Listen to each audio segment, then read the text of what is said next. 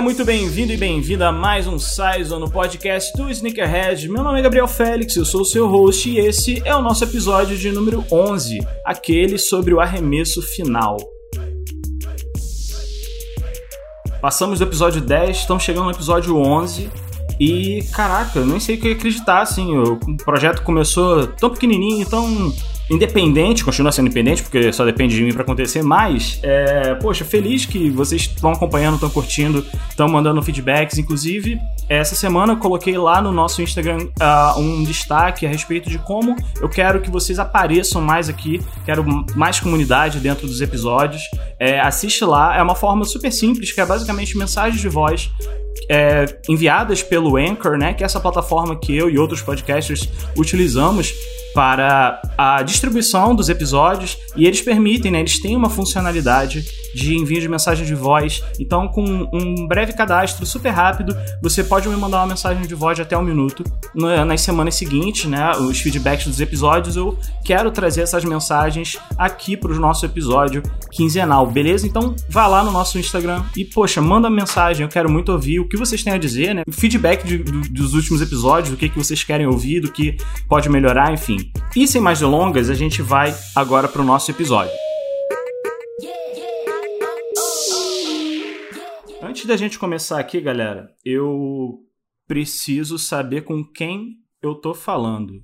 Tiago, Luiz, quem são vocês na fila do Netflix? Porra, boa, hein? Bom, é, sou o Thiago Borges, é, sou colecionador de Netflix, sou colecionador de tênis há, sei lá, uns 5, 6 anos. É, produzo conteúdo tanto no YouTube, no TB Sneakers, quanto no Instagram, arroba TB Borges. É, curto muito tênis faz muito tempo e agora estou na Twitch também, fazendo live. Enfim, todo lugar que dá para falar de tênis, eu estou falando de tênis. Show de bola. Eu sou Luiz, arroba Luiz Mariano, que vocês devem conhecer mais pelo arroba SneakerheadBR.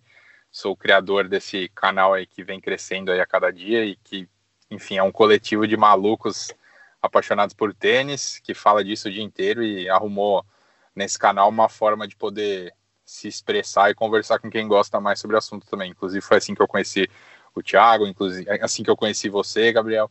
E, enfim, é isso. Acho que é por isso que vocês me conhecem. E também sou um apaixonado por basquete, sou um apaixonado pelo Jordan, é um dos meus ídolos e acho que vai ser legal falar sobre ele e outras coisas hoje. Iradíssimo. E o Luiz já acabou até puxando uma, uma, um ponto bom do papo, que é saber um pouco de vocês, assim, qual a relação de vocês com o próprio basquete, assim.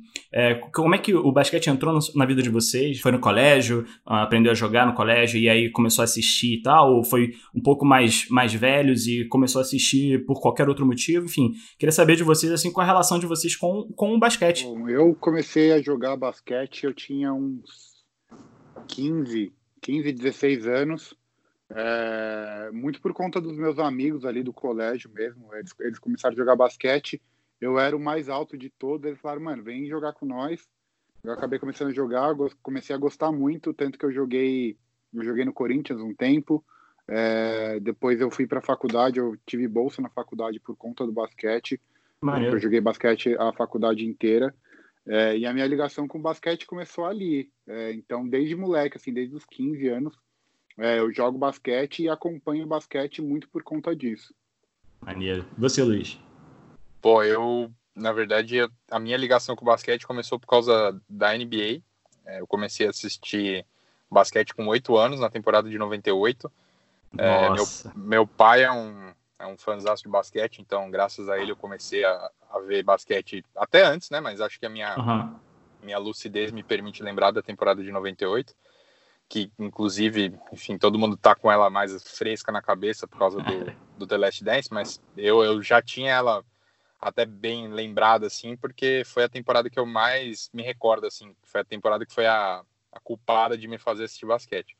É, bom, desde então eu, sei lá, fiquei apaixonado pelo esporte, sempre assisti, nunca deixei de acompanhar, assisto até basquete aqui no Brasil também, seleção, NBB, enfim. E, mas eu joguei basquete também na época do, da escola. Cheguei a, cheguei a, enfim, a ser, a fazer parte do time da escola também. Eu, como eu era mais alto, todo mundo me botava para jogar de pivô, odiava jogar de pivô. Uma mas enfim, é, ali também foi um, um, um, ponto em que eu me aproximei mais do esporte, aprendi a gostar mais dele, não só como espectador, mas também como, como jogador. Não cheguei a, a dar andamento em nada, vim a jogar em algum time, como, como o Borges falou aí, mas a experiência de jogar, seja independente do nível, né, tipo, seja amador, seja profissional, te faz ficar mais apaixonado pelo esporte. Então, a partir dali, só cresceu minha, minha ligação com, com o basquete e o quanto eu acompanho. É, da minha parte, eu, eu sou. Eu, tô, eu tava em ato, né? Até uh, meio do ano passado eu tava em ato com basquete. Na verdade, com esporte no geral, eu, eu, eu sempre curti bastante o futebol, né? Como grande parte dos brasileiros tem essa, essa ligação muito grande com o esporte, pelo simples fato de ter nascido nesse país. E comigo não foi diferente. E aí, a minha primeira, minha primeira relação com, com o próprio basquete aconteceu na escola mesmo, por meio de é, é, educação física, né? É, e, enfim, comecei, obviamente que eu já tinha visto na TV e tudo mais, mas assim, a, a, próxima, uma relação mais próxima aconteceu no próprio, no próprio colégio e associando, né, os, os dois times é, que vieram a ser meus dois times, né, um no futebol, outro no basquete, eu, é, eu sou flamenguista de nascença, né? E na época eu ainda era um torcedor muito fervoroso e quando eu encontrei com basquete, é, a imagem foi exatamente né, no meio dos anos 90, a, aquela figura que, que estampava o cenário do basquete mundial era o Michael Jordan e ele jogava no Chicago Bulls, né? Então o preto e o vermelho, os pretos e os vermelhos se encontravam no, no, na minha cabeça de criança, então fazia sentido, né? Simplesmente fazia sentido.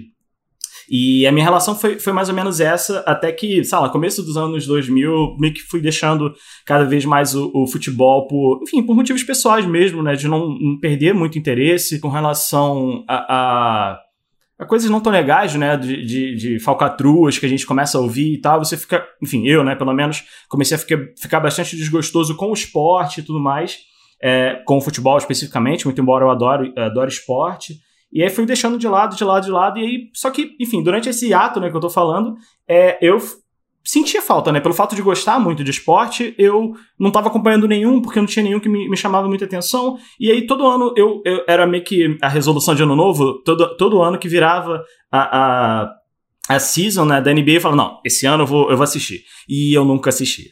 E aí esse ano eu vou, esse ano eu vou, esse ano eu vou, até que ano passado foi, e eu acho que para minha sorte, para minha sorte não, pro meu azar, é, foi o, a, a, season que ainda não terminou, né, por causa do, do, do Covid e tal.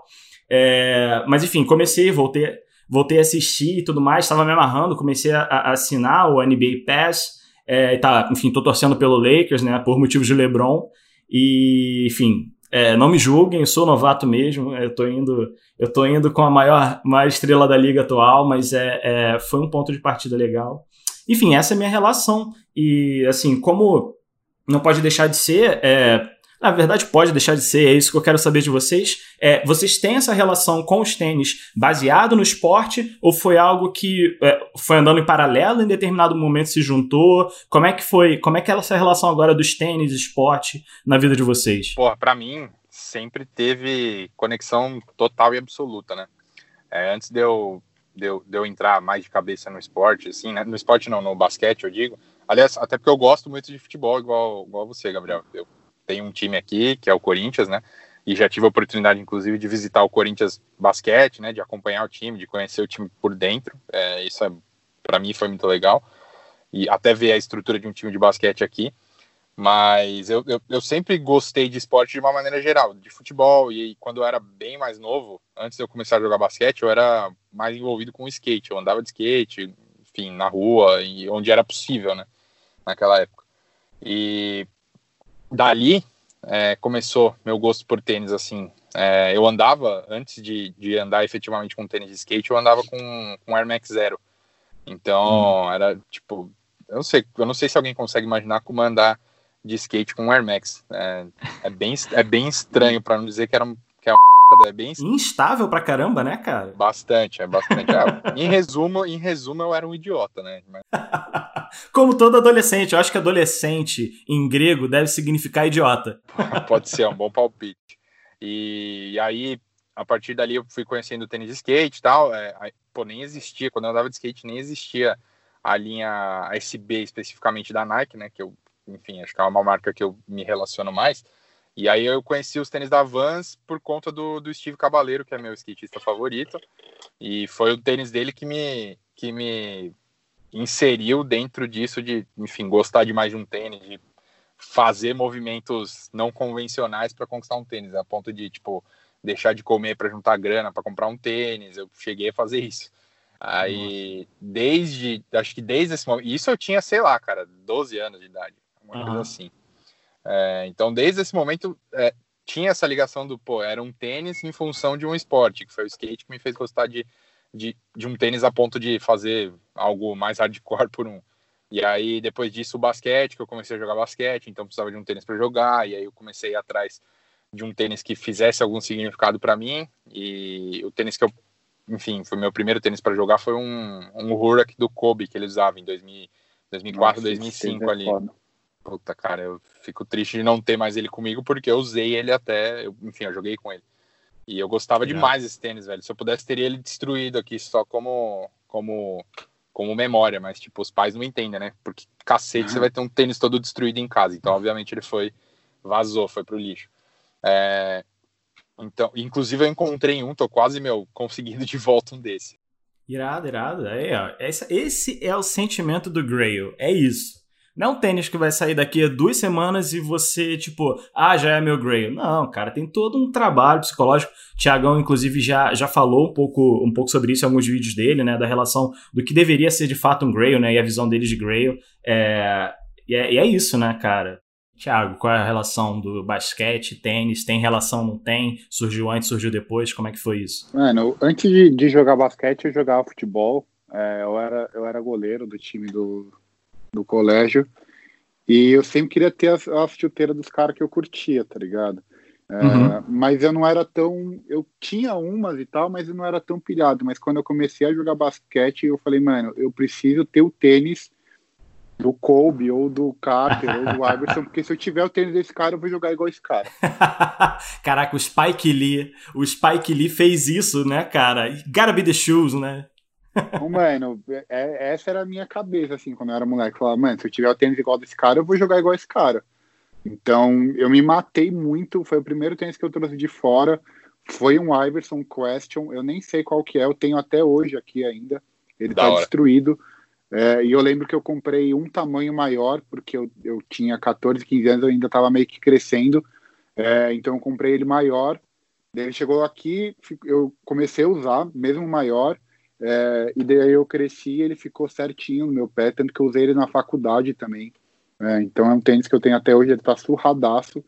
E a minha relação com os tênis começou por conta total do basquete, porque eu precisava ter o tênis dos caras é, para jogar igual, tá ligado? Então o, o, tênis tem total ligação minha com o esporte. Maneiro. É, eu não, já não tive muito isso, né? Como, como eu falei, a minha, a minha, meu contato com basquete ele aconteceu muito brevemente, né? Quando eu era muito, muito criança. Então, enfim, também vem de, de, de, de, uma família mais humilde e tudo mais, então a, a ideia de comprar tênis baseados em, em, um esporte que você quase não assiste era, tipo, tendendo a zero ou, ou muito menor, né? E, e para falar a verdade, não era, não era um assunto que me interessava na época. Para mim já é um pouco o contrário. Eu comecei a me interessar mais por tênis agora na década de 10, né, de 2010 para frente, e fui consumindo mais conteúdo e aprendendo, enfim, me desenvolvendo nesse sentido. E na verdade, eu gosto de pensar que a, a, essa parte do, do, estudo, né, dessa parte da vida do, do como sneakerhead, me levou ou me trouxe de volta ao basquete. Então foi meio que o, o caminho reverso de vocês, que, enfim, é interessante. Cabeça assim que eu seria sneakerhead de qualquer jeito,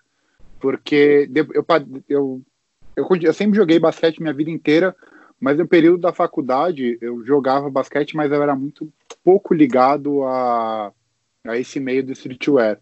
É, tanto que eu andava só de camisa, de polo.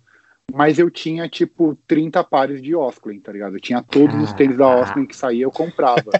Então eu Nossa. sempre curti muito tênis, tá ligado? O tênis, para mim, sempre fez muito sentido na, na minha vida. Porque uhum. eu sempre gostei meio que de moda, assim. Então não importa o meu estilo de, de, de se vestir e tal, tênis era sempre um ponto muito importante para mim. Então, em algum momento eu ia virar sneakerhead de qualquer forma, tá ligado? Porque essa parada de gostar de tênis sempre foi grande em mim, desde que eu era moleque com chuteira, é, depois que eu era boy cool, que eu tinha milhões de Osklin. temos, é, temos um depois... Temos um Osklin Head aqui. Pô, eu vou ter que correr atrás do comercial da Osklin para patrocinar esse episódio. Porque é, a quantidade eu, de. Eu tenho todos ainda, tá ligado? Eu tenho todos aqui ainda. Então, sério, tipo, mano? Sério, tenho todos Cara. ainda. Se um dia eu precisar ir num rolê que eu não posso ir de, de Jordan, eu tenho todos os meus Osklin aqui ainda.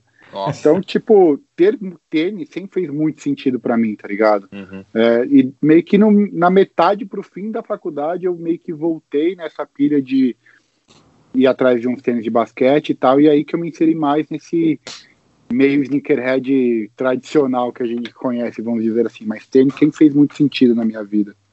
Da hora. E assim, a gente já meio que falou um pouco da gente, né? Demos um pouco de introdução a respeito do nosso background com basquete. Eu acho que a gente já pode falar de fato do, do episódio, né? Então, para quem tá chegando agora e porventura não faz ideia do que a gente vai falar, a gente vai falar desse seriado, né? Dessa, desse documentário serial que está sendo exibido aqui no Brasil pela Netflix e foi produção da ESPN americana, que é basicamente um documentário em 10 episódios que conta a trajetória né, do Chicago Bulls. Uh, na verdade, eu, eu, vou falar um pouco mais para frente, eu vou, eu vou, só ler a sinopse para vocês, depois eu vou fazer esse meu comentário, que é, é um documentário em 10 episódios que conta a trajetória do Chicago Bulls até o seu sexto título na temporada de 97 98 em paralelo, é, desenvolvendo os protagonistas que fizeram isso acontecer, é, com as imagens, né, que eles fazem essa propaganda logo no começo, né, com imagens, é, com imagens e histórias nunca, nunca vistas antes. E meu comentário é, é, eu acho que são duas histórias que a gente conta aqui, né? São duas histórias que são é, protagonistas da, da, da, série, né? Que em paralelo que existe a, história do Chicago Bulls sendo é, esse multicampeão é, da, da NBA do, do, do, começo até metade ali final dos anos 90, também é muito a história do Michael Jordan a história de como ele ascendeu e como ele se tornou essa figura para a gente hoje praticamente mitológica, né? E, e, aí extrapolando o esporte, né? Chegando na cultura pop, é, streetwear, como o Thiago já, já levantou essa bola antes.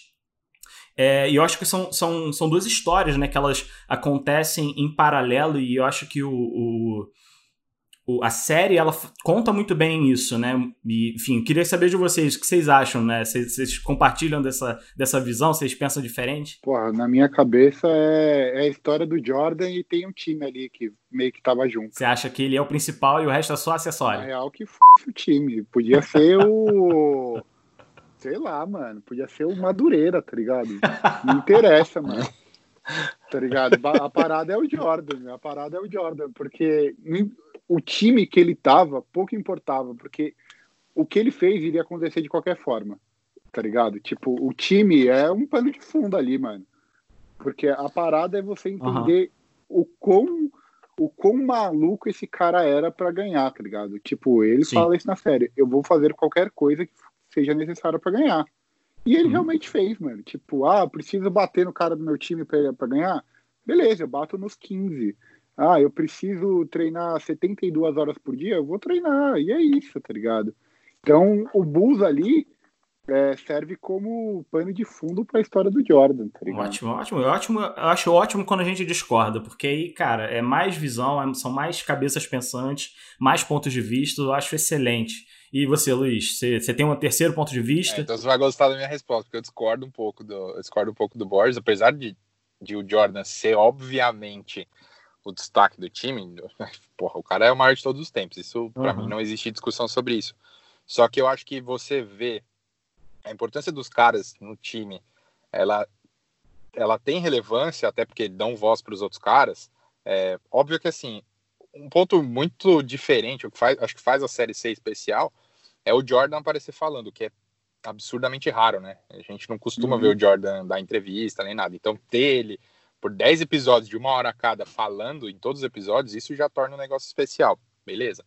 Mas eu acho que você percebe como o time era importante até pelo esforço que ele fez para fazer os caras, sei lá, se enquadrarem, mudarem de mentalidade.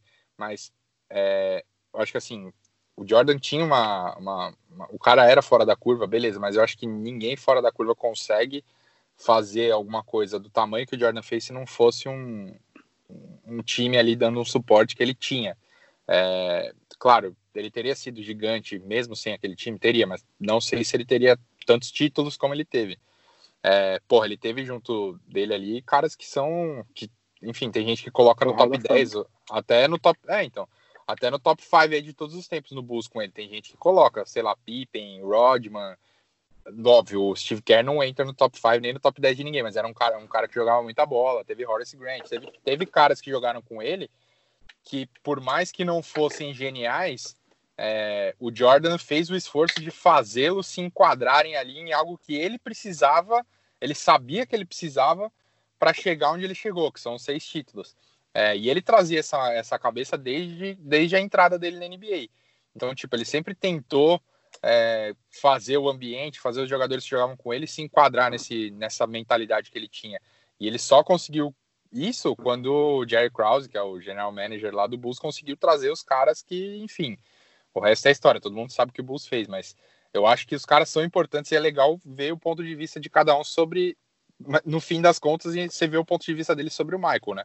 O Michael era o protagonista, mas tem histórias legais por trás também. Então eu concordo que o, concordo que o Jordan era o ponto principal do time, mas acho que, o, que os caras que a gente escuta também durante os episódios são muito importantes também. Bom, é, eu concordo totalmente com o que você disse. O, o que eu digo é que, tipo, tanto faz o time, é porque hum todos esses caras que jogaram com ele e eu acabar jogando com ele de qualquer forma, entendeu? Ah, então tá, tá. o Bulls em si, tanto faz. É que nem tipo. Ah, tá. Quando, quando o Miami trouxe o Ray Allen. É, uhum. O Ray Allen só foi para aquele time porque tinha os caras que tinham ali. O sim. Steve Kerr só foi para aquele time porque tinha os caras que tinham ali. O ah, Rodman só foi para aquele time porque tinha os caras que tinham ali. Uhum. Então, uhum. tipo, aquilo ia acontecer de qualquer Você forma. Você acha que a formação que acabou acontecendo no Bulls dessa época, ela a, meio que aconteceu, se ela tinha acontecido porque o, o Jordan passou a ser esse Igman, esse Igman, esse imã que atraiu essa galera, é, ou foi, em certa parte, é, é, como o próprio, o próprio Luiz falou, foi é, é, essa visão mesmo do Jerry Krause, né, do, em trazer e montar esse time. Mano, é é, é óbvio que não dá para tirar o mérito de falar assim, pô, vou caçar tal peça e trazer. Mas é muito mais fácil você contratar um cara assim, oh, você quer jogar no time do Jordan? Uhum. falar, oh, você quer jogar no time do Steve Kerr? Uhum, é, então, uhum. na hora que você chega ali para contratar, é, a sua negociação é outra, né?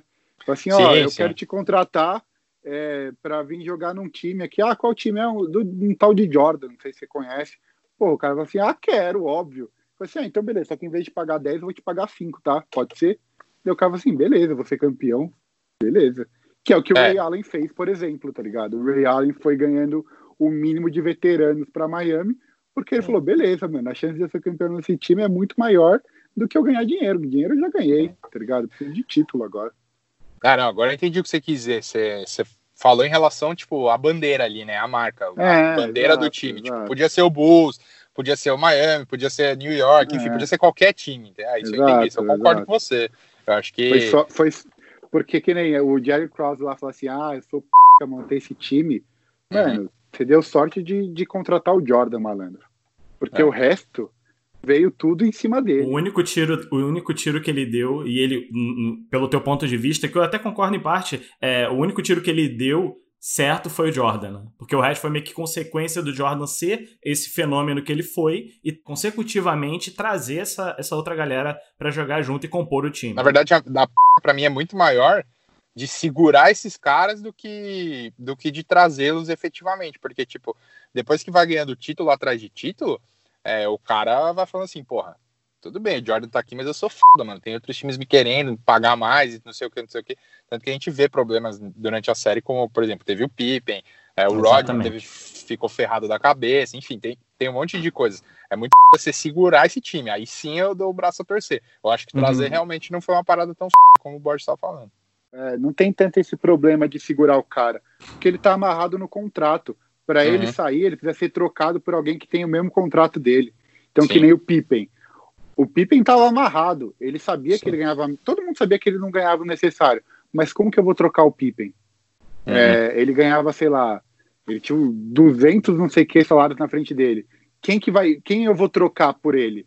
Porque tem Bizarro. que bater salário. Isso então, num... Um cara com o salário dele é muito pior do que ele. Isso quando, durante assistindo a série, né? Como eu falei, eu não sou tão letrado na, na, na NBA e também na história dela. E para mim veio como uma surpresa saber disso, né? Que durante, durante toda, uh, pelo menos os três, três, quatro primeiros episódios, é, eles meio que criam, fazem o setup do time, né? Então o primeiro episódio é o Michael, o segundo é o Pippen, o terceiro é o Dennis, né? O Dennis Rodman, o quarto já é o Phil Jackson, né? Que foi o treinador que é, é, fez a galera é, é, meio que entrar no, nessa harmonia que eles jogavam e tudo mais. E quando chegou no episódio do Pippen, eu fiquei assustadíssimo esse, esse tópico que o, que o Thiago trouxe é, agora, logo agora, de que o cara era o centésimo, vigésimo segundo, centésimo, vigésimo terceiro jogador é, melhor pago, né? Porque no final das contas a gente está falando de salários muito grandes, né? Comparado com um americano é, padrão, mas assim, ainda assim,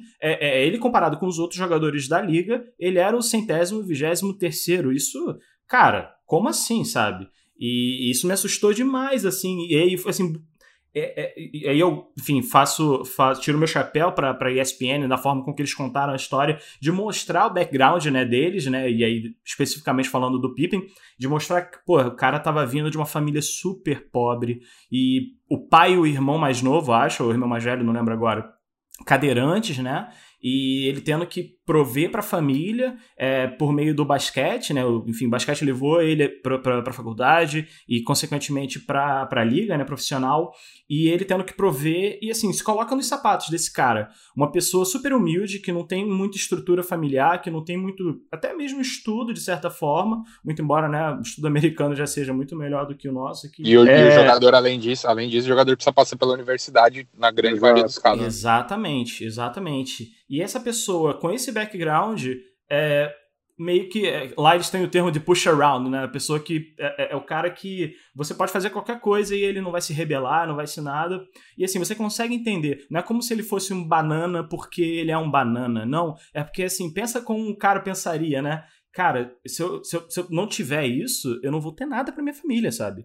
E aí eu, puta, aquilo tudo durante o episódio foi sendo construído e eu falei, caraca, que, que assim, é, problema de primeiro mundo, mas olha o problemaço que o cara tava também, né? O, é, é, tipo, esse negócio, você vai ver, o Pippen ele saiu da. Quando ele. Depois que o Jordan aposentou, entre aspas, de vez, né? Tudo bem, teve a volta depois tal, mas. É, em 98, eu digo. Depois que ele parou, não jogou mais pelo Bulls, aí sim o Pippen foi ganhar grana, né? Ele, ele foi sim. pro Spurs depois, né? Tá. Aí virou, tipo, o quinto sal... O cara deu um salto do centésimo, vigésimo terceiro pro quinto sal... maior salário da liga. Então, tipo, para você ver como faz sentido a, a, insatisfação do cara, tipo, a defasagem Total. do salário dele era bizarra, porque de uma temporada para outra ele saltar de centésimo, vigésimo terceiro para quinto, a defasagem do salário do cara era muito alta, entendeu? Então, tipo, você dá o braço a torcer de que, porra, o cara é Total. é seis vezes campeão da NBA, o cara é um puta de um pilar importante, o próprio, o próprio Jordan reconhecia isso, cara, é, da importância do Pippen pro time, e o cara ganhava o que ganhava, então é foda, é foda essas, essas é, gestões ele devia ganhar foda, o que porque... o Steve Kerr ganhava, tá ligado? É, então, porque assim, ô, ô, Thiago, por mais que, que o cara só possa sair numa troca, mas também se o cara quiser sentar e cagar para jogar, beleza, velho. Exatamente o que aconteceu, ele não, em um, dado um certo momento de um jogo, ele, isso em um jogo de playoffs, e o cara simplesmente falou assim, cara, não vou jogar isso, o Jordan não tava no time, né, foi naquele ato que ele teve lá da primeira parada dele, ele simplesmente falou assim, cara, o Phil Jackson tinha optado por, pelo, pelo Kukoc dar o último arremesso do jogo, né? E aí o Pippen ficou, enfim, puto da vida. Já na situação que ele passava no time, é, dados da defasagem de salário dele, ele ainda, entre aspas, era desprestigiado por um cara mais novo, né? O Kukoc tinha entrado fazia uhum. pouco tempo no time. Aí ele ficou puto e falou assim: beleza, então não jogo. É. Então, assim, ele tem que ser trocado para mas também ninguém pode obrigar ele a entrar em quadra, entendeu? Então começa essas, essas histórias. É, enfim, é difícil digerir isso, por mais que tenha esse modelo preso do contrato, né? Ah, sim. Por isso que eu, eu falo que o Phil Jackson é um cara é um monstro. extremamente importante nisso tudo, na minha opinião, mais do que o Jerry Krause lá, porque sim. quem tem que gerir essas pessoas é o Phil Jackson, tá ligado? Sim. E ele, sim. ele fez os caras, mano, jogarem, tá ligado? Sim. Tanto que mudou o modelo de jogo para um modelo de jogo que o Jordan não gostava. Ele chegou uhum. pro Jordan e falou assim: você vai ter que passar a bola, meu querido. Ah, mas é. eu quero fazer 40 pontos por jogo. aí é um problema seu. É quem manda aqui nessa p sou eu, você vai passar essa é, bola. E, o, e o Phil Jackson, ele é, é, é muito bom, assim, o Thiago esteja falando de uma maneira mais enfática. o Phil Jackson ele não tinha essa personalidade, né? Ele é um cara todo super zen e conseguia se conectar, tinha um rapport muito grande com, com os jogadores, né? É, e com a mídia também e tal, dá pra ver isso do, do, no decorrer da série. É uma pessoa muito carismática também, muito embora fosse mais quietinho e tal. É, é, um, é um cara que consegue fazer, é, explorar bem os seus as suas estratégias, né, os seus argumentos é, do jogo e, e a galera comprar esse barulho, né? Exatamente por isso, que assim a gente vai conseguir ganhar. Tá vendo como você, isso é bem evidente na série, né? Que mostra, poxa, o, o, o Jordan vem em 85 pro Bulls e até 93, não é isso? Que é a primeira, primeira vitória do primeiro campeonato ele não arranja nada, assim, nada, né? Ele começa né, a ascensão dele, mas ele não arranja nada, exatamente por esse raciocínio, né? De, cara, eu quero fazer né, 59, 62 pontos por jogo. E beleza, cara, você vai conseguir isso, mas o seu time ainda precisa de você. Na verdade, ao contrário, né? Você ainda precisa do seu time para que então você alcance né, é, patamares mais, mais altos. E o Phil Jackson ele foi, é, pelo menos assim, o que deixa bem claro nos, nos, episódios, né, nos 10 episódios, é que ele foi peça fundamental, tão quanto os jogadores, é, na criação desse time, na formatação desse time e também nesse modelo novo modelo mental que o Michael passou a ter. Eu acho que você citou aí o, o nome que realmente aí sim eu acho que é o nome que faz a diferença para tudo isso. Phil Jackson. Eu acho que aí, beleza. Sem esse cara, é, aí eu, eu, eu, talvez não sei se os caras iam ter ganho tudo que ganharam, porque o Phil Jackson é um absurdo. Inclusive, existia uma mística em cima do Phil Jackson que ele só ganhava título na NBA se fossem três seguidos. é, porque todos os títulos que ele ganhou eram, foram três vezes. Mas antes do Bulls, ele teve alguma outra? Porque eu, eu não fiz. Ele ganhou os três, daí parou, ganhou mais três, foi pro Lakers, ganhou três. É, e daí ele perdeu a terceira com, com, o Lakers contra o Boston. O Lakers uhum. tinha sido duas vezes campeões e perdeu a terceira. Mas ah. a mística em cima dele era: se ele for campeão um ano, ele vai ser três vezes campeão, porque ele só ganha de três em três. É. que maneiro não saber disso. É, eu acho que assim, o Phil até podia ser uma figura carismática, tranquila, mas eu duvido muito que na hora que ele tem que bater de frente com um cara tipo Jordan, ele Vá, não, beleza. Ó, por favor, você vai ter que tocar a bola. Beleza? Não, com certeza. A partir do próximo jogo, você vai ter que tocar a bola. E, tipo, fazer o Jordan, você pode listar, porra, inúmeras, é, inúmeras qualidades do cara, mas ele com certeza devia ser um cara dificílimo de se trabalhar, porque com certeza era um cara muito teimoso é, nas convicções dele, sabe? Tipo, ele é, uhum. se ele achava que era daquele jeito que ele tinha que jogar, pra você tirar aquilo da cabeça dele devia ser muito difícil. Então, com certeza, teve que envolver um pouco de tapa ali, não só carinho, né, para o cara jogar daquele jeito. Com certeza. Mas também, com certeza. mas também depois que gerou o resultado que gerou, ele viu que, enfim, passar a bola tinha efetividade, é, ele, ele, entendeu por que, que ele estava pedindo aquilo. É, e, e, dá para ver que o Jordan não era uma pessoa fácil de lidar. Quando os caras perguntam lá para os companheiros de time dele o que, que eles achavam, uhum. os que não são tão próximos, mano, destroem ele. E, tipo, Sim. o Pippen, que era o mais próximo, assim, é, ele era meio difícil, mas ele fazia isso por bem e tal. Então, nem o cara que era muito amigo dele falou assim, não, pô, ele era suave, ele era gente boa demais. É, tipo, nem é que... o melhor amigo dele do time Sim. fala, não, pô, o cara era muito da hora, que isso, a galera tá viajando. Então, o próprio amigo dele fala assim, é, ele era Sim. meio difícil mesmo, mas era por bem e tal. É que o foda é que, assim, ele é um cara que, óbvio, isso não tira a dificuldade de se, de se relacionar com ele. Acho que ele mesmo chega a falar em algum ponto, né, no, nos episódios, que, mano, ele sabe que, que as Sim. atitudes que ele tomava não eram as mais sutis, assim. Mas, tipo, por exemplo, caras como o Pippen e o Rodman no, no, no episódio, porra, o Kerr, né, o Steve Kerr, ele chegou a sair na mão com o cara, né? é, eles reconhecem é, a importância de um comportamento daquele para a evolução pessoal e profissional Sim. de cada um deles. Tipo, é confortável de se estar ao redor de um cara daquele? Não, não é. Mas, tipo, às vezes a gente precisa tomar umas porradas também pra gente entender, porra, olha, se eu fizer isso aqui, talvez é uma coisa que eu não quero fazer. Mas, porra, se ele tá dando tanto tapa na minha cara assim, beleza, vai, deixa eu ver qual que é. Então é meio isso, assim, sabe? Jordan fazia isso sabendo que era um mal necessário apesar de eu não, não, ter tanta certeza assim de que ele se incomodava em dar essas porradas, é, era um mal. É, então, acho que é, faz parte da personalidade dele, mas era um mal necessário para o time evoluir competitivamente. E acho que os caras que falam num tom assim, ah, uma mas me ajudou, perceberam o quão importante era aqueles toques, aquelas broncas, enfim, xingamentos que eles tomavam nos treinos, para onde estava levando. Sim. É, mas isso é uma, uma característica de, de caras que são muito fora da, da curva, né? O Kobe, todo mundo fala que era, era igual, que a convivência Sim. com ele era insuportável. Todo Sim. mundo fala a mesma coisa do LeBron, inclusive, é, que a convivência com o LeBron é insuportável, que ele é chato o dia inteiro. Então, isso é uma característica de caras que são muito fora da curva, né? Porque o próprio Jordan diz, no, no bem no final do, uhum. um dos últimos episódios, ele, ele até quase chora, ele fala assim, eu nunca pedi nada para alguém de alguma coisa que eu não fazia. É. É, eu pedia para os caras treinar 12 horas por dia, mas eu treinava 15. Eu pedia para os caras, só que daí ele começa a se comparar com ele mesmo, né? Tipo, ah, eu Sim. acertava 30 arremessos por jogo, por que, que você não pode acertar também? Tá Só que daí é. é. uma cobrança que não. É. Tipo, o cara não vai conseguir fazer isso, tá ligado? Daí ele é. perde um pouco na, da noção.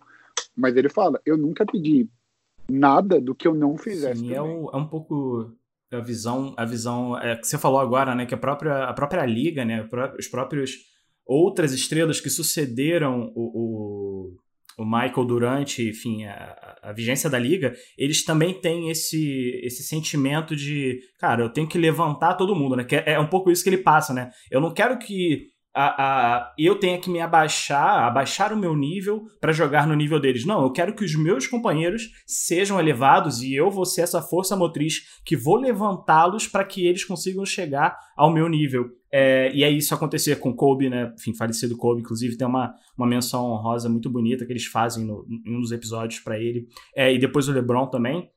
Mas aí eu fico pensando os caras que vieram depois, sabendo da história dele, sabendo como ele era, quiseram seguir os passos que ele fez, muito embora talvez não, não fosse originalmente é, o modelo mental deles. Eu fico me pensando um pouco nisso. Mas, para concordar com você, Thiago, fugindo do basquete, você pega uma outra figura que, enfim, indiscutivelmente é um fenômeno, mas é, tem, esse, tem esse lado né, do bom e do mal, é o próprio Steve Jobs na tecnologia.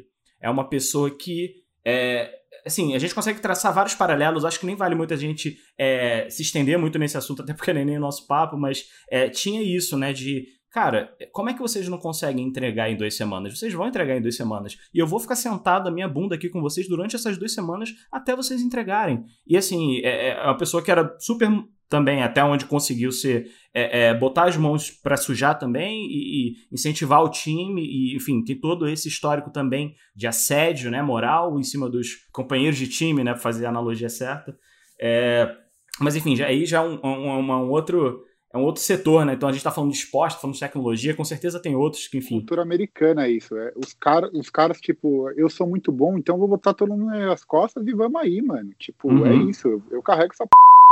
é, só que Mas... eu vou cobrar de vocês mas, mano, acho que ao mesmo tempo, é, acho que também só para não prolongar muito esse assunto, é que, tipo assim, é, esses caras têm na cabeça dele, e no fim das contas é verdade, é assim, pô, cara, se eu tô fazendo, você. Ele, ele tenta, obviamente, é loucura. O Jordan tentar puxar um cara pro mesmo patamar dele. Mas querendo ou não, cara, é. É, é f... Às vezes o cara perde um pouco de confiança quando tem um cara muito distante dele do lado. Então, tipo, essa Sim. puxada, essa puxada para cima que ele dá, querendo ou não, é, é ele chegando nos caras e falando assim, cara, você pode sim, mano. Não é porque eu beleza, sou muito fora da curva que você não pode fazer coisas grandes também. E acho que foi isso que o Jordan acabou fazendo com o restante uhum. do time, velho. Eu acho que é, é, muito dessa visão do. Tem, em qualquer habilidade que a gente tenha na vida, jogar basquete, desenhar, pintar, música, etc., tem sempre dois, dois pilares fundamentais que é o talento e querer fazer acontecer. O Jordan, aí, assim, por motivos divinos, é, ele tinha os dois, né? O cara tinha o talento e ele tinha a força de vontade e a determinação de querer correr atrás de se melhorar e ser o melhor. É, e aí, a gente até, de novo, paralelo com o Kobe, é, o que se ouve falar é muito isso, de que ele não tinha o talento, ele tinha a gana, ele tinha o tesão de que, cara, eu vou fazer acontecer. E ele correu atrás, enfim, se tornou o que se tornou, né? O resto é realmente história. É, mas o Michael tinha isso, né? Ele tinha as duas coisas e ele. É, quando ele chega para pro companheiro e fala: Olha, você consegue. É, eu não sei até onde a gente consegue ver que ele de fato acredita naquela pessoa, ou ele não consegue ver que ele é diferente dos outros que ele ele tem esses dois pilares fundamentais enquanto os outros talvez não tenham, né? E aí você vê muito, né, é, voltando até um pouco para a timeline dos episódios, que é a, a própria história do, do, Rodman, né? Que é um cara que, poxa, background complicado, pois todos os amigos, ou enfim, quase todos os amigos da, da infância e adolescência desvirtuaram para drogas e tudo mais, e ele é, e ele mesmo fala isso, eu não sei como, eu não fui para lá, eu me encontrei no basquete e fiquei no basquete, mas enfim, um cara completamente fora da curva em outro aspecto, né? É, é, e, e, assim, é, era um cara que você conseguia ver a dedicação dele, né? É um, é um cara que, assim, tinha.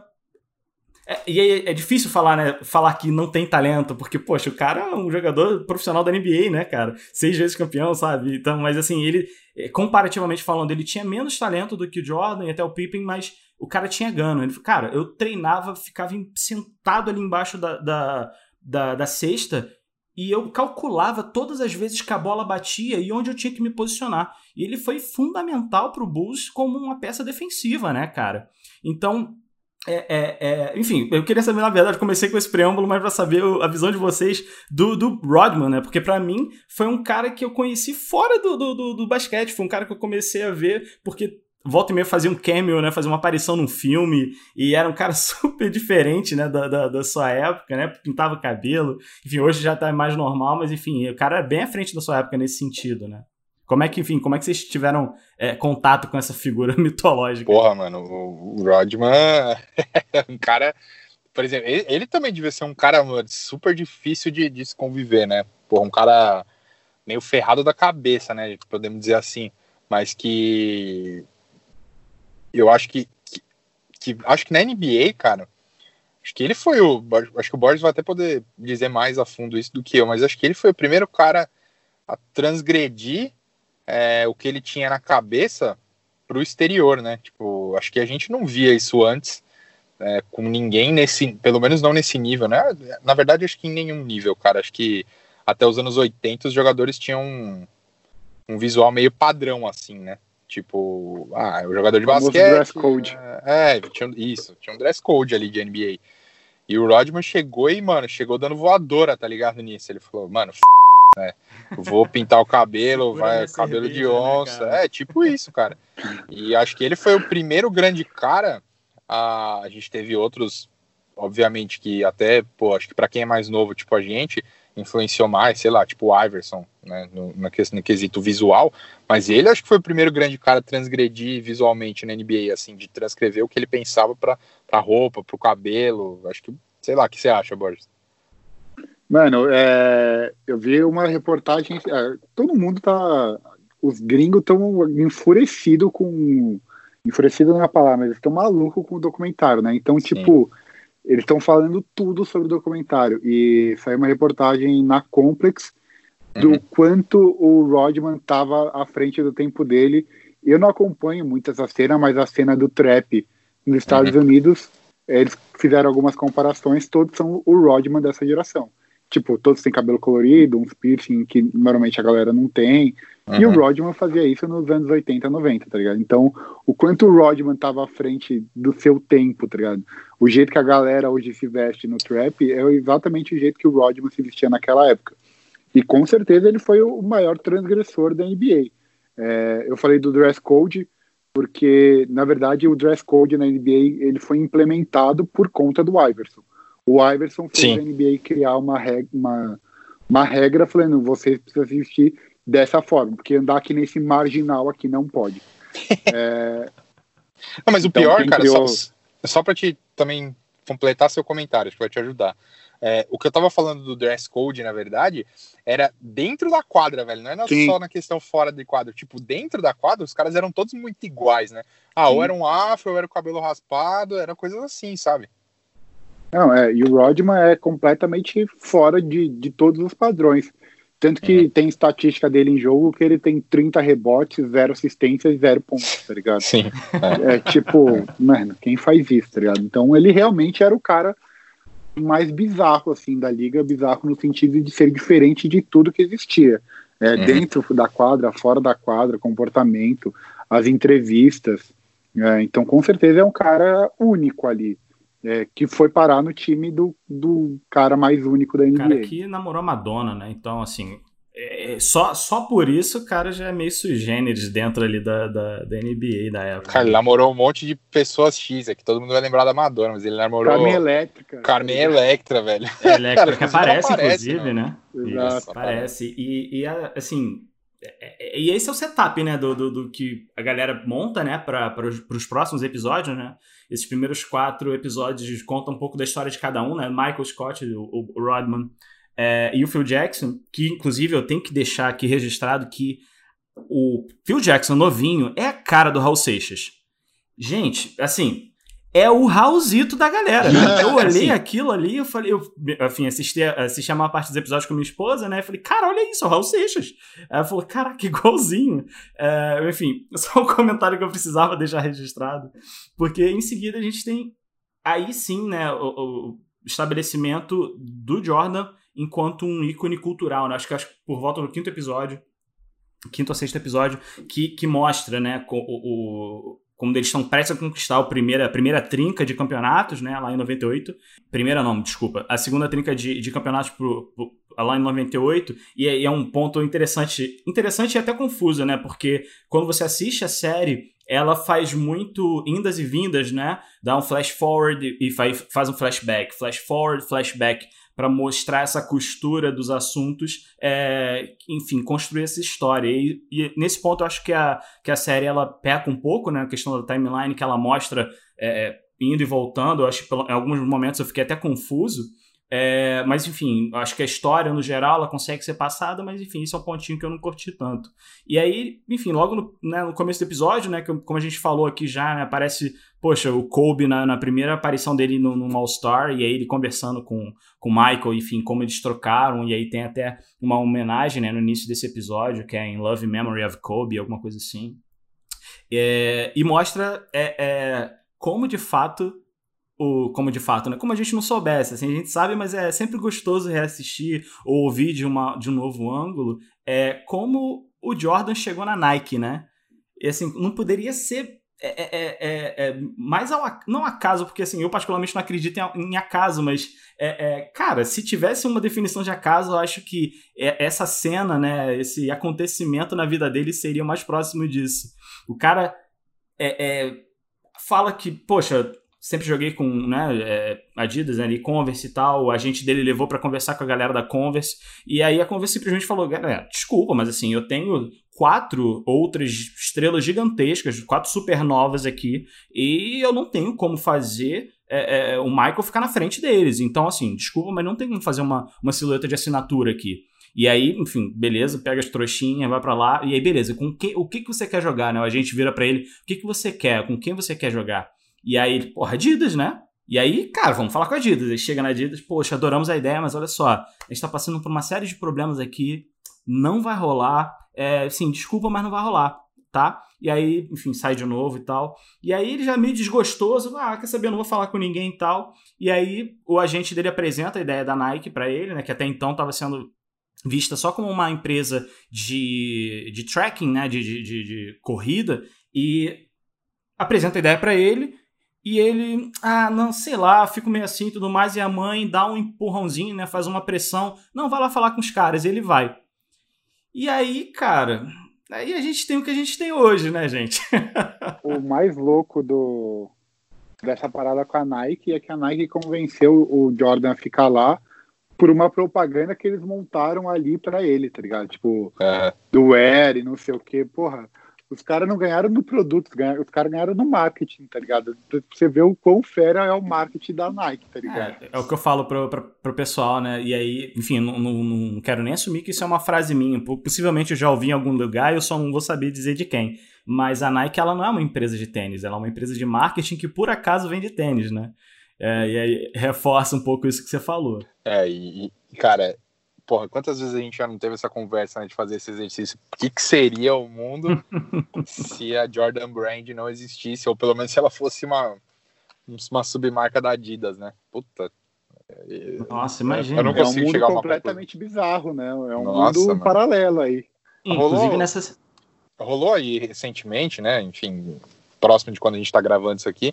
É, uma, um exercício de um cara que fez, reimaginou todos os modelos Jordan como se fossem Adidas, mano, é simplesmente bizarro, velho. Bizarro. Eu vi essas imagens e eu tô até procurando aqui para ver se eu acho a, a, a, o artista para dar, dar os créditos para ele, mas acho que não vou conseguir a tempo. É, exatamente, eu vi durante a semana que a gente tá gravando, né, surgiu uma, uma série de imagens de, um, de uns mockups, né, digitais feitas por um, um artista que reimaginou, né, como seriam as silhuetas enfim, hoje a gente conhece como os Jordans, né? Como se essas silhuetas fossem é, é, produzidas pela Adidas. Eu acho que é o Eric Pauling. Ele fez uma série de imagens, né? Do Jordan 1, acho que até o Jordan 16, eu não lembro agora. O Jordan 1 é bizarro.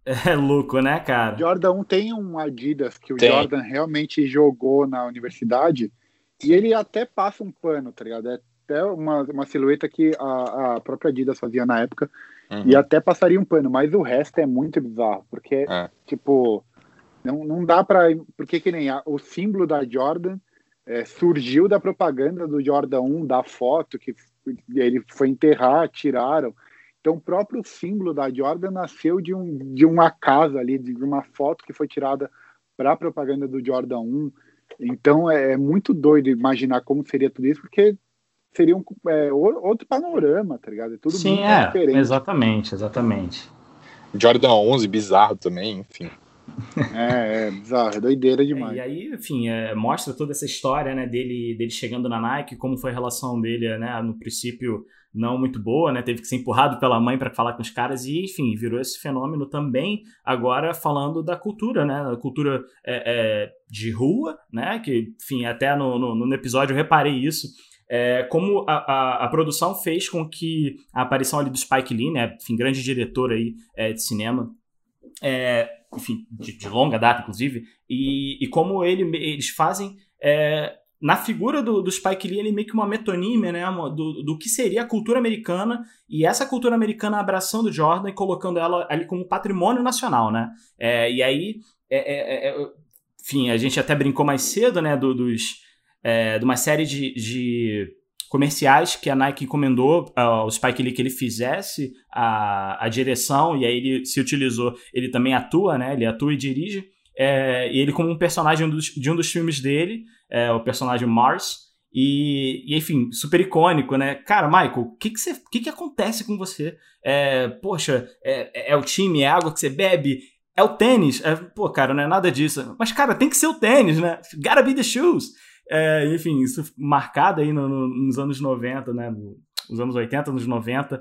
É, e aí é isso, a minha observação é essa, né? Eles usaram essa figura do Spike Lee para mostrar como a, a, a, cultura pop americana abraçou a figura do, do Michael e colocou ele ali como uma peça-chave fundamental é, daqueles anos, né? E aí, enfim, mostra ele indo para Paris e aí os caras conversando num, um talk show lá e é, ah, como é que você fala? Como é que você, como é que é o seu francês? Aí, ah, eu, eu me viro, dá tranquilo, eu não sei falar, mas eu. I get by, né? Tipo, eu me viro.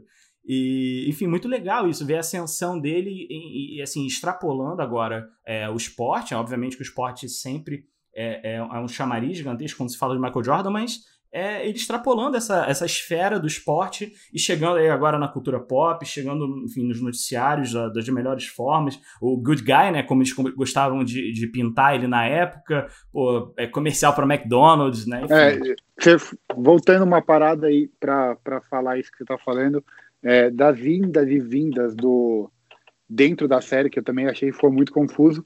E eu só não me perdia porque eu olhava o tênis que ele estava usando. Então eu sabia a época que, é, que ele estava sendo falado. Irado. Porque eu vi o tênis e eu falava, ah, beleza, então é dessa época que ele está falando.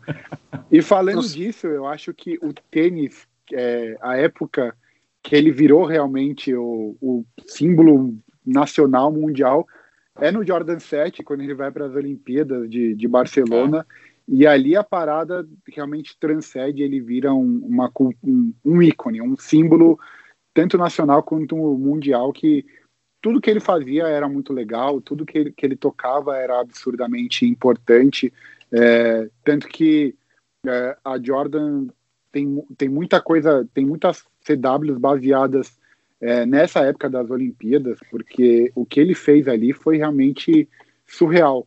E aí juntou com, com uma época absurda da NBA, que provavelmente os melhores jogadores de todos os tempos da NBA estavam naquele time. É, se eu não me engano, todos são Hall da Fama. É, então é, é, bizarro a, a, importância daquele time para os Estados Unidos. E você falou da importância do Jordan para uma cultura é, nacional, que ele é um símbolo para os americanos. É, no, no, documentário do Jordan 1, é, Unbanned, se eu não estou enganado, é, no finalzinho do, do documentário, eles durante o documentário várias pessoas falam e eles perguntam para uma pessoa qual que é a importância do Jordan na sua vida. É, e uma das mulheres ela trabalha naquela instituição Make a Wish, acho uhum. que é uhum. esse o nome, Wish, que são crianças com doenças terminais e elas têm um pedido, o último pedido delas. E o pedido de uma das crianças foi ser enterrada com a roupa do Jordan. Então, essa é a importância Nossa. do Michael Jordan, tá ligado? É bizarro.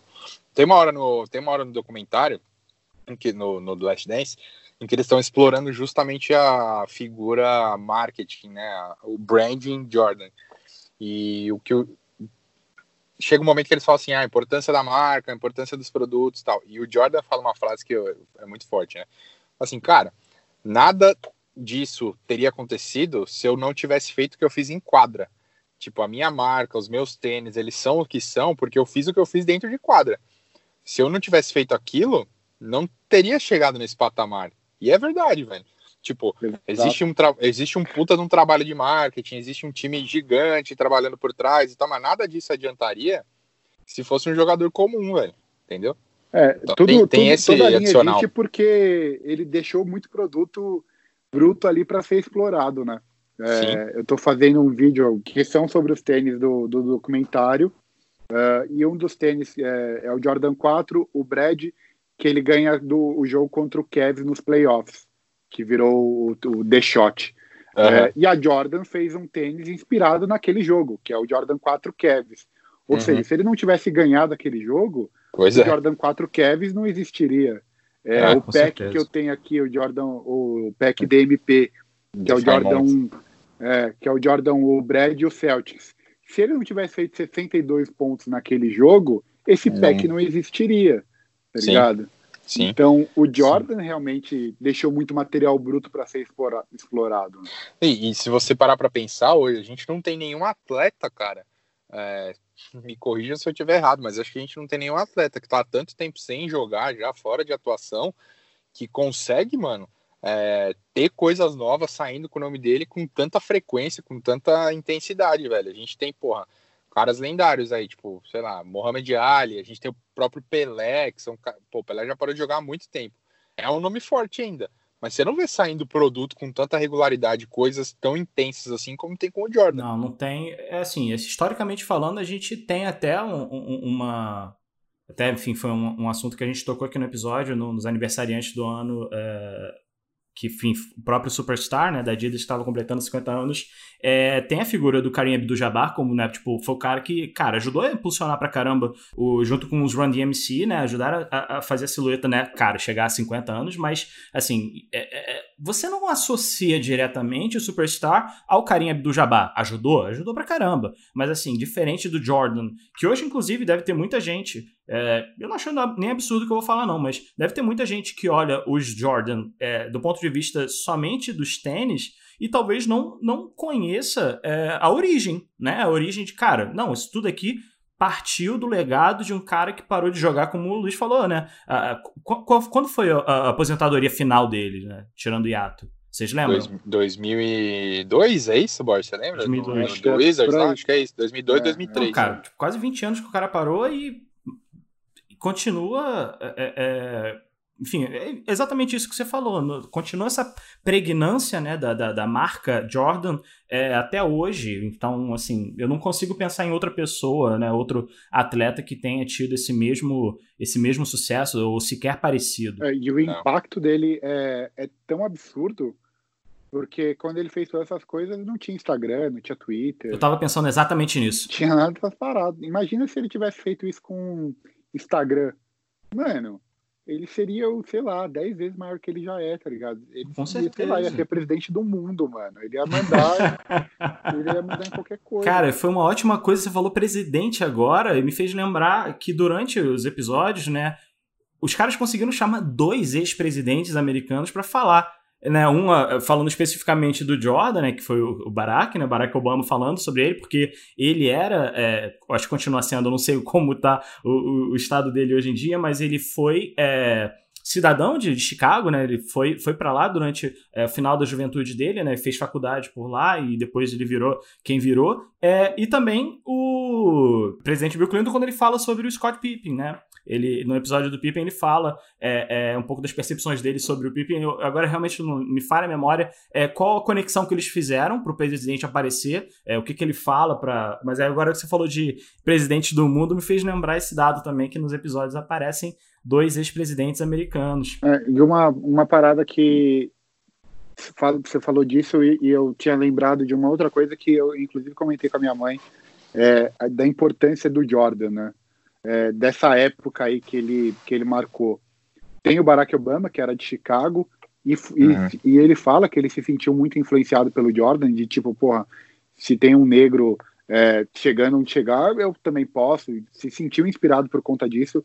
É, eu sou um cara que gosta muito de moda, é, e dois nomes importantíssimos hoje da moda, que é o Virgil Abloh e o Jerry Lorenzo, ambos são de Chicago. Kanye Sim. West também é de Chicago. E todos esses caras vive- viveram a, a- a época Jordan. E todos esses caras foram influenciados pelo Jordan. É, então, olha, olha o que o Jordan gerou. Então, se o Jordan tivesse jogado é, o que jogou, provavelmente a gente não teria Barack Obama, talvez a gente tivesse Kanye West, talvez a gente tivesse o Virgil. É, então, ó, olha o legado que esse cara ainda traz para cima Sim, dele. seria um, um- seria um, um baita de um efeito borboleta se esse cara não tivesse existido né, durante aquela época feito que ele fez, né? E, assim, falando de, de legado, assim, é uma, uma coisa que a, a série também passa pra gente, que nem tudo são flores também, né? É, na publicação lá de, né, tanto por parte de um livro, né, que mostra essa faceta é, mais bruta e assediadora do Michael com os seus é, companheiros de equipe, é, e aí depois, logo em seguida, os jornais, né, começando a sugerir uma adição dele, né, em apostas, em jogos, começa a mostrar esse lado que talvez nem tudo são flores mesmo, sabe? É, que todo mundo tem o seu lado mais, mais obscuro e tudo mais. Assim, de novo, não era não era como se ninguém soubesse, né? Porque coisas como essa não ficam enterradas durante muito tempo. É, mas assim, pra mostrar também que, pô, ó, vocês tiveram, sei lá, seis episódios aí de só o Michael bonzinho, pô, ele se superando e tal e tal. E aí, enfim, tem, essa, tem esse lado dele também. Mano, pra mim esse é, É. o meu momento favorito, velho, do, do, do, do seriado. Vou explicar por quê, tá? Não, É, claro. Porque, e tem uma frase nessa sequência aí que, pra mim, é, é, é tipo, assim. A gente conhece, o grande problema desses caras, do, dos atletas, assim, de alta performance, os caras que, enfim, viram lendas, não importa, não não precisa nem ser um atleta, mas caras que se tornam referência no que fazem e escrevem a história, é, esse- no, no final do dia, no final das contas, e é isso que o seriado mostra, eles são pessoas normais, igual, tipo, a gente tá aqui conversando. Tipo, o Jordan, ele não. Por mais que ele seja uma lenda, ele é um ser humano, velho. Então, ele faz, ele faz as mesmas coisas que a gente faz. E tem uma frase, eu até não lembro se é ele que fala, ou se alguém. Acho que é um, algum jornalista fala. O grande problema de você se tornar uma pessoa desse tamanho é a expectativa que as pessoas põem em cima, né? Sim. De, de você. Então, tipo, as pessoas esperam que você seja de uma forma, espera que você seja perfeito, espera que o cara seja o pai perfeito, espera. E, mano, não existe isso. Então, tipo, Uhum. é, eu- você fala aí que, que esse é um lado obscuro do Jordan, na minha opinião, esse é um lado humano do Jordan. Tipo, ele é uma pessoa, velho. Ele vai lá jogar, jogar carta, jogar de perder dinheiro no cassino, como eu posso ir. Só que se eu for, ninguém vai falar nada. Então, tipo, Exato. as pessoas têm essa, têm essa, essa visão de que só porque o cara é um atleta, que o cara é foda, ele é perfeito. Não, velho, ele vai fazer a mesma coisa que você vai fazer, que eu vou fazer. O cara trai a mulher, aí vira notícia na, vira notícia na TV. Isso, mano, isso acontece todos os dias, velho. Então, tipo, É, o pro, grande problema, na minha opinião, e que na, é para mim a parte mais do seriado, é mostrar que o cara é um ser humano e que o errado, na verdade, o grande problema é que a gente constrói uma expectativa de que o cara seja perfeito. E na hora que a gente vê que não é bem assim, pô, as pessoas se frustram. Mas no fim do dia ele é só mais uma pessoa que nem eu e você, né, velho? É, tem, tem. É uma mulher que fala, é, é uma jornalista, ela isso. fala. O maior problema do Jordan é, foi a propaganda da Gatorade. É, uhum, Be Like Mike. Be Like Mike. É. Seja com o, o, Michael Jordan, na propaganda ele aparece ali, tipo, sendo o, cara perfeito. E, Sim. mano, não dá, tá ligado? Tipo, Ninguém é assim, ele né? chegou num patamar de que se ele errasse um arremesso, ele era um merda, tá ligado? Porra, tá errando arremesso, mano? Que você não era o cara que não errava nada? Então, é. tipo, ele entrou num patamar de tipo, ó, você quer ser alguém assim na vida? Você tem que ser assim, ó. Tem que ser igual esse cara aqui, ele não erra, ele faz tudo certo, tudo que ele faz é da hora. Então, é, é. é esse o patamar que ele tá. E na hora que ele faz qualquer coisa que não é perfeita, ele vira a pior pessoa do mundo. Ainda bem que, assim, a gente estava discutindo, né, os prós e contras de não ter internet naquela época, né, da internet do jeito que a gente conhece hoje, né, redes sociais e tal, internet 2.0, porque imagina, chega domingo, ele erra, sei lá, dois, duas sextas, segunda-feira, segunda, né, no próprio domingo o nego ia descascar em cima dele, porra, já não é mais o mesmo e tudo mais. É, assim, no cassino, com todo mundo filmando ele no Instagram. Exatamente, fazendo foto, ele tendo que correr, porque não ia conseguir ficar durante muito tempo, né? É, mas isso que o, o Luiz falou é muito interessante, porque assim, é, eu acho que eu posso ter me expressado errado. A minha visão não é de que é um momento obscuro da vida dele, não. Eu concordo, na verdade, literalmente com tudo que você falou. É, ele é um cara, é um humano, não é um ser humano, e assim, é, a pressão que estar onde ele estava, né? Onde ele esteve, ser quem ele era é, é uma pressão muito grande, assim, que eu acho que se a gente pegar o momento de carreira dele que ele teve, é, como enfim, figura pública e tal, se a gente pegar a média desses, dessa época, eu acho que é muito mais positiva do que negativa. Acho não, tenho certeza. É, é, é, fica bem evidente isso na, na, série. É muito mais positiva do que negativa. E corroborando com o que você estava falando, existe um efeito, que é o efeito de halo, né? Tipo, halo em inglês, que é exatamente esse fenômeno. Se uma pessoa tem uma das suas qualidades, uma, uma boa qualidade que é visivelmente compartilhada por aquelas que o cercam, é, nós, como humanos, tendemos a acreditar que isso vai se transbordar para outras qualidades também. O que eu quero dizer com isso é: Tiago é muito bonito, não é? Ah, então ele deve também ser um bom filho, ele também deve ser um bom estudante, então ele também deve ser um bom motorista e etc, etc. O Michael Jordan ele é um excelente jogador, portanto ele também deve ser um ótimo pai, portanto ele também deve ser o melhor, melhor, melhor, melhor.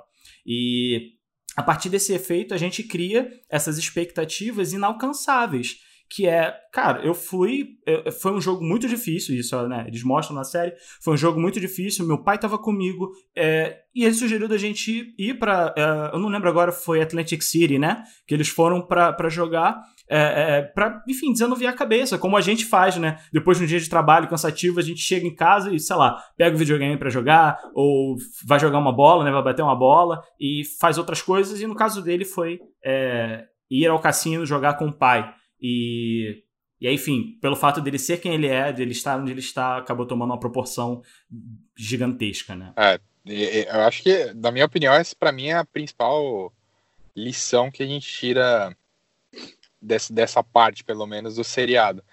É, de que, meu, a gente precisa parar com essa viagem de que, ah, porque você falou assim, ah, porque o cara é melhor jogador de basquete, ele, ele deveria ser tal. A, a cabeça das pessoas parece que tem que ser assim, parece que pensa assim: ah, o cara é o melhor jogador do mundo, ele tem que ser o melhor pai, ele tem que ser o melhor nisso, ele tem que ser o melhor em tudo. E não é assim que funciona, né, velho?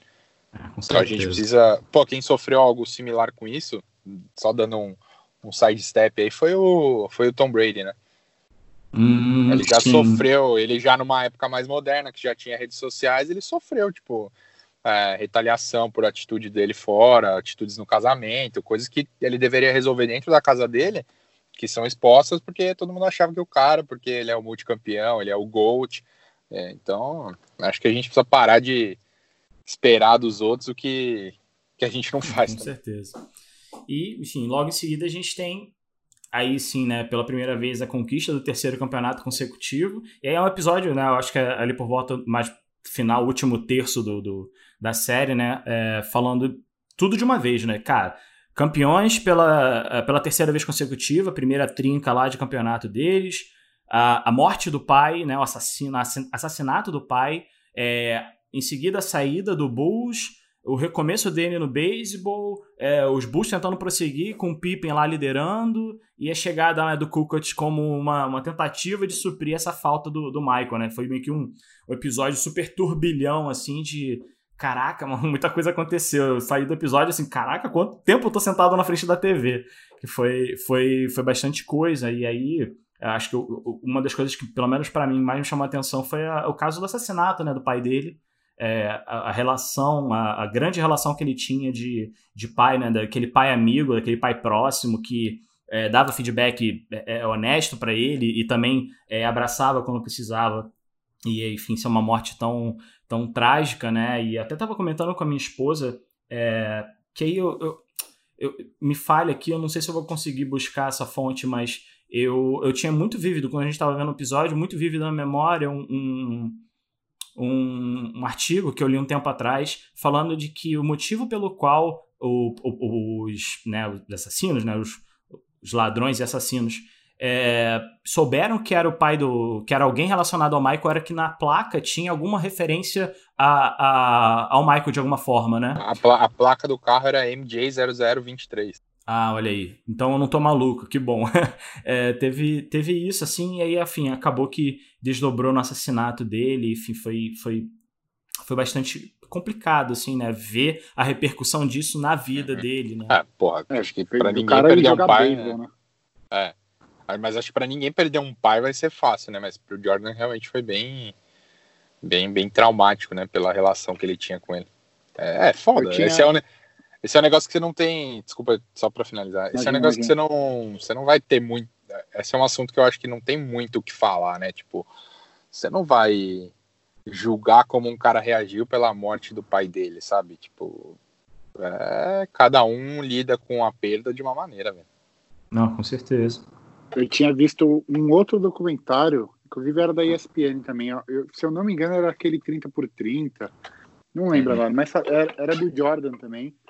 É, e naquele documentário tinham perguntado para ele qual era o título mais importante para ele. Ele tinha falado que era o terceiro, porque era o uhum. último com o, o, o primeiro sem o pai, é, o último com o pai e tal. E, e que aquele era o mais especial para ele por conta da companhia do pai, né? Que o, e dá para ver durante a série a, a, importância que o, que o pai tem na vida Total, dele. assim, é em seguida é, é, como acho que foi a, a, última gota né que faltava para transbordar o, o, o copo de, cara, o que, que eu faço, sabe? Já ganhei isso aqui três vezes, já fui nomeado é, é, melhor da liga, né? Durante todos esses anos que eu estou no, no, no, no Chicago Bulls, algumas outras vezes também. É, para onde eu vou, sabe? Porque chega um determinado, é, é, como dizem, né? É, é, muito solitário lá em cima, né? Quando você chega a um determinado nível de sucesso, seja ele profissional, é, enfim, de dinheiro e tal, é, você começa a se perguntar, beleza, a partir daqui eu vou para onde?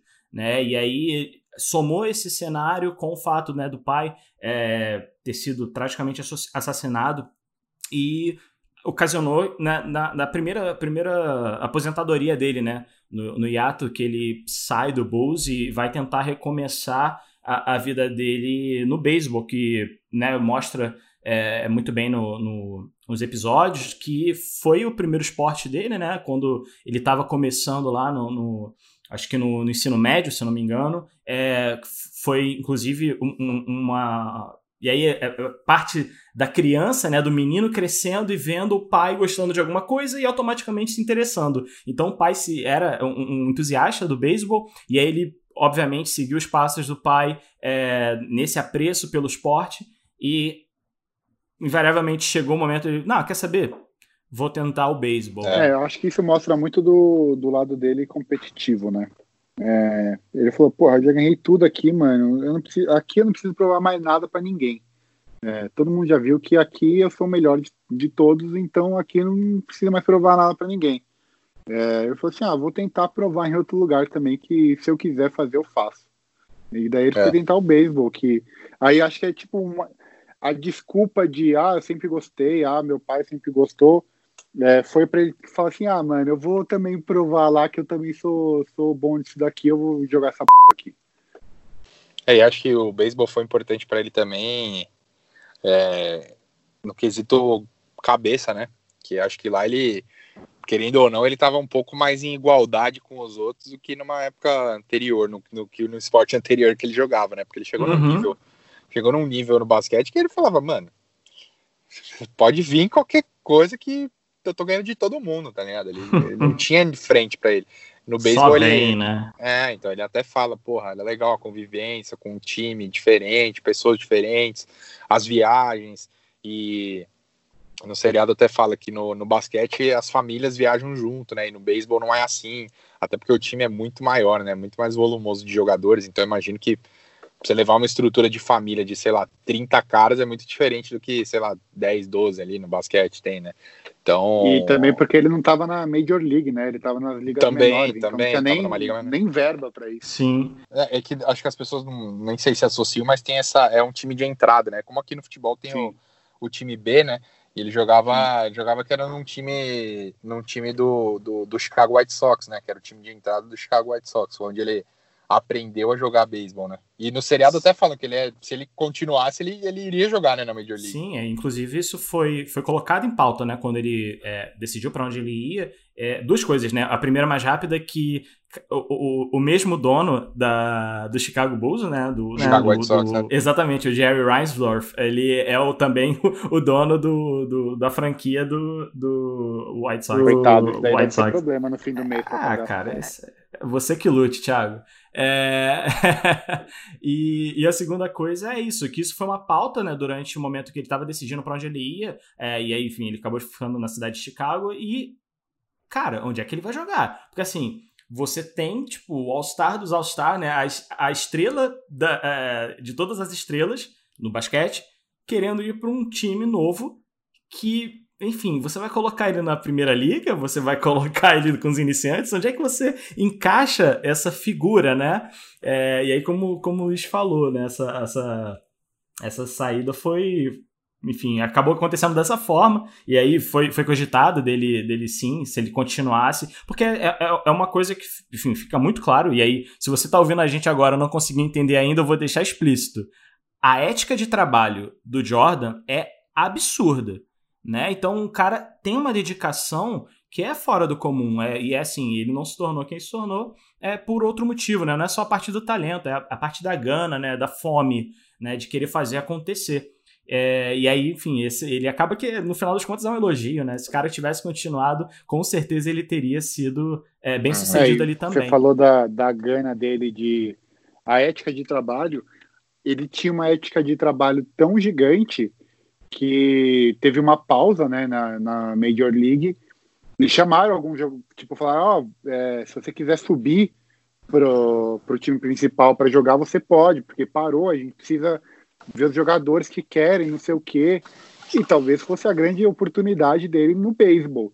E uhum. pela ética de trabalho dele, ele falou assim, não, os caras não falaram que vão parar, se os caras falaram que vão parar, eu não vou jogar. Tipo, é eles, eles sabem o que eles estão falando. Os caras, se os caras lá que realmente jogam, que são profissionais há mil anos, falaram que eles precisam parar, não vou ser eu que acabei de chegar aqui que vou é. jogar. Então eu vou parar. E, e meio que foi uma sorte para o basquete isso, né? Porque como ele teve que parar o beisebol ali é, por conta da paralisação da liga, ele acabou voltando para a NBA. Né? É, e a, é. essa volta, ela, né, ali no 96, né, ela Assim, ela é boa, é claro, porque assim, todo mundo meio que tava esperando, né? Com, conforme vai crescendo, né? O build-up lá da, da, da imprensa norte-americana vai fazendo, poxa, parou lá, né? O que, que o Jordan vai fazer? Ah, o Jordan agora voltou a treinar com a galera. Nossa, o segundo. Nossa, terceiro treino dele na, na mesma semana. O que, que vai acontecer e tudo mais? Mas assim, essa é a parte boa, mas também tem a parte ruim, né? Que é a volta do Jordan, sim, e aí, beleza, no yay! Mas aí a parte ruim é, cara, o seu corpo não tá preparado para o basquete o seu corpo foi adequado para um outro esporte, com outras demandas, sabe? E aí, cara, será que o Jordan continua sendo Jordan?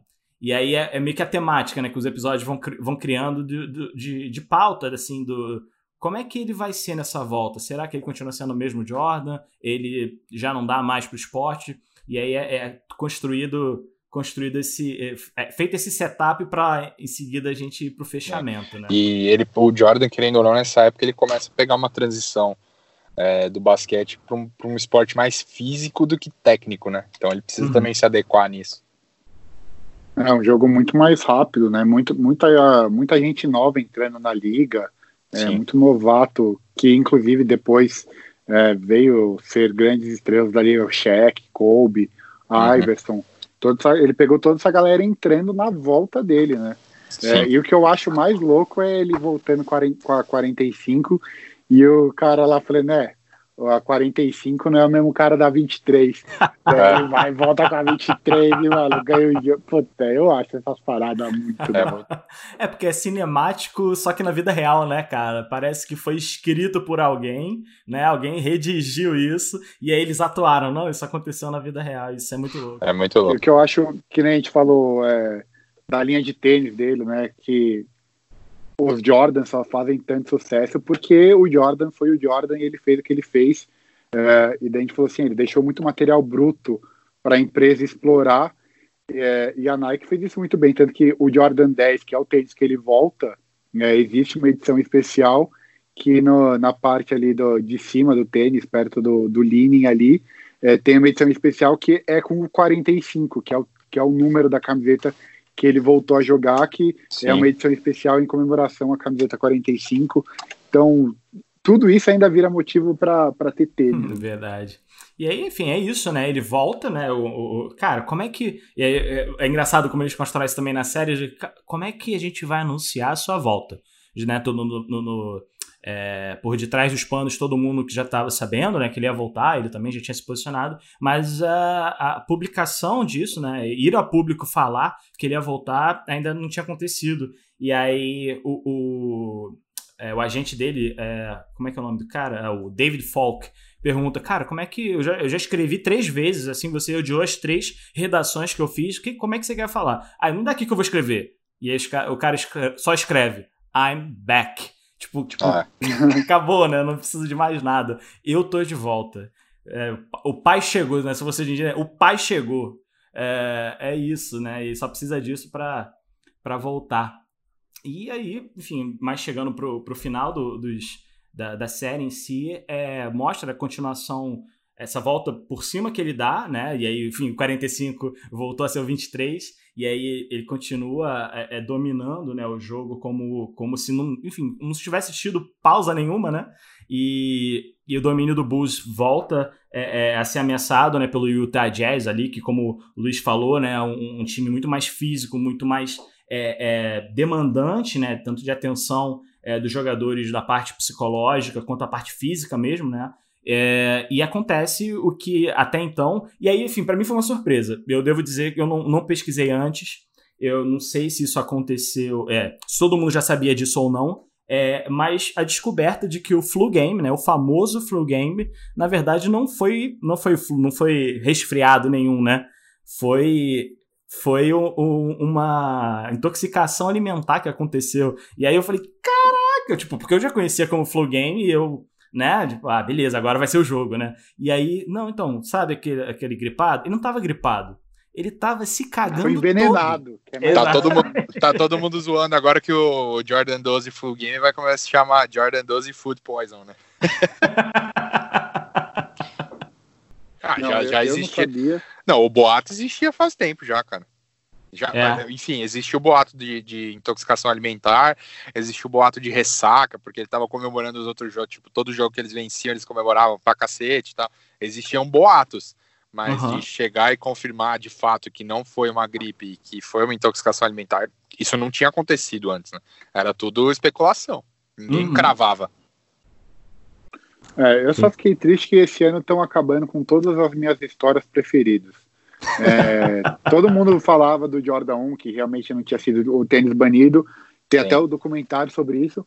Mas no próprio documentário, eles falam que não é, mas eles ainda deixam, ah, mas pode ser que seja, não sei o quê.